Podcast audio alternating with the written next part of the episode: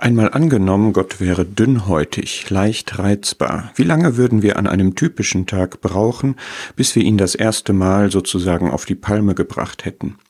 Wann würde er auf den Tisch hauen und brüllen, jetzt ist Schluss?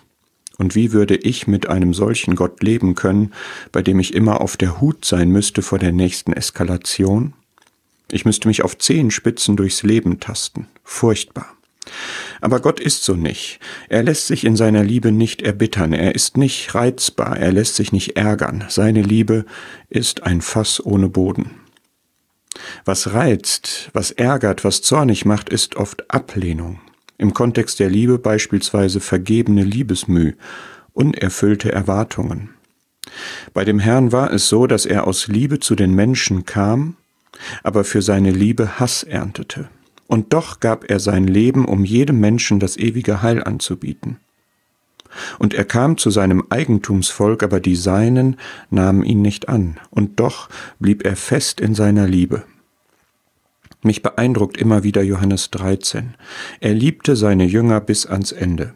Was war das für eine Gesellschaft von durchaus immer wieder verständnisschweren, glaubensschwachen, empfindungsarmen Gesellen? Und doch lobte und liebte er sie bis ans Ende. Darauf kann auch ich mich verlassen, er wird mich nie fallen lassen, weil es ihm zu viel wäre. In seiner Liebe lässt er sich nicht erbittern.